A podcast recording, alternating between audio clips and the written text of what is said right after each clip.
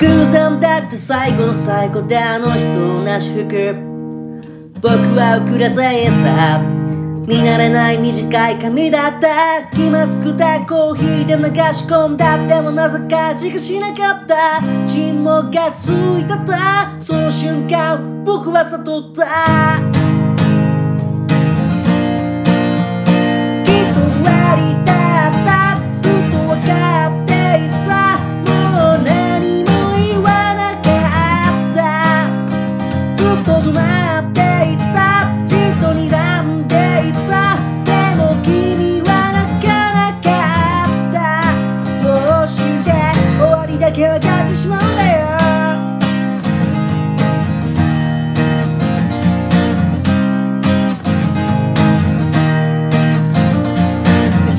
僕の手を掴んでその拍子にグラスが落ちた。たった数秒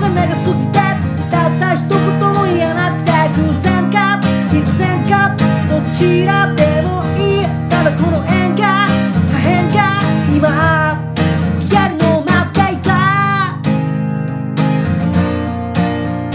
指に触れるだけで胸が高鳴ってた。そんな二人はいつか最後だったろう。今は触れるだけで痛むほどにひどく腫れていた。そして僕はそっと目をそらして。きっ